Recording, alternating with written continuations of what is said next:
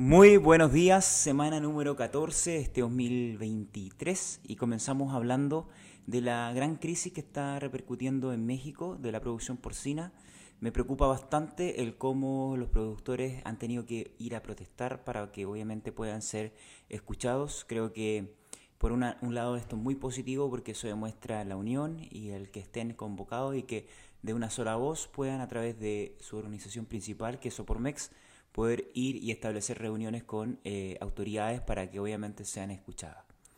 Es una preocupación también muy importante porque creo que mm, hay diversos países del mundo, incluido en Latinoamérica, que tienen una gran atomización de la industria, una gran cantidad. Imagínense que Opormex llevó más de 300 productores que al, a la Secretaría de, de, Agricultura y podemos ver que la gran atomización es un gran, gran, privilegio para los mercados, principalmente porque son un tejido social y empresarial que soporta muchísimas familias y que obviamente están con la gran libertad del emprendimiento y del crear empresas y que permiten obviamente también participar en una industria que mientras más atomizada, mayor eh, funciona el libre mercado principalmente porque existe una libre competencia y porque obviamente también los precios se autorregulan de forma automática cuando hay una gran cantidad de oferentes. Sin embargo, creo que es muy preocupante cómo los gobiernos están eh, no protegiendo esto, cómo, eh, no están obviamente incentivando a la libre competencia, a la, a la libertad de emprender, porque es clave para que el modelo funcione el que existan una industria atomizada.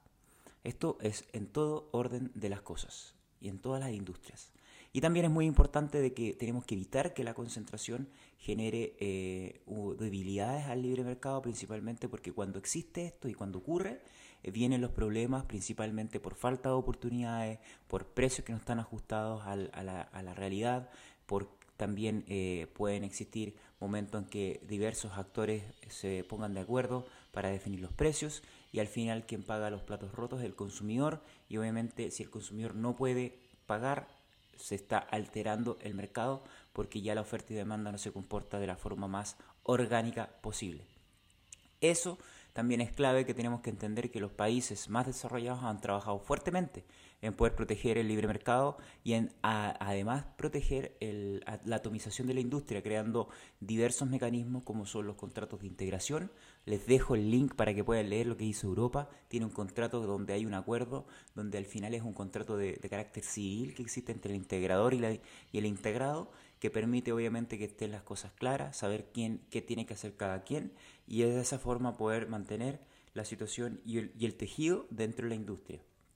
Que no exista la situación de que desaparezcan los productores, principalmente porque el mercado eh, no, no está de la mejor forma.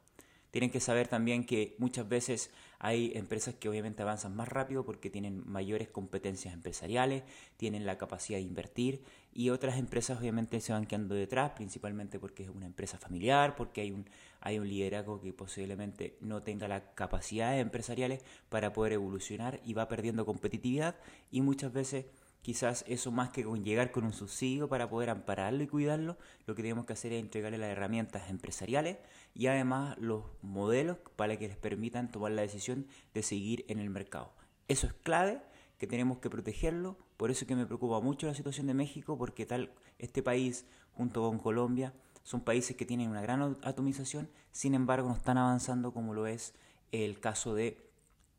eh, Brasil, Canadá, Estados Unidos, España, donde los contratos de integración o la, o la integración ya supera más del 60% de la base del inventario de cerdas en los países. Entonces es muy importante que trabajemos en esto para avanzar hacia un futuro mejor. Y justamente son temas que nosotros en nuestro Congreso 333 Experience Congress vamos a conversar. Ya les he comentado que más del 70% de nuestro temario son componentes empresariales, de gestión principalmente, debido a que en nuestros estudios, en nuestro análisis, hemos visto que los productores necesitan entender de mejor forma esto, los líderes o los directores de producción o los directores generales tienen eh, la gran necesidad de poder estar inmersos en este tipo de eh, conceptos y contenidos para poder obviamente seguir construyendo una mejor empresa y seguir hacia adelante. Es un compromiso de 333 avanzar en esto y por eso que les invito a todos a que puedan reservar alguna entrada. Estamos muy contentos, ya llevamos a muchísimas personas, un centenar de personas que ya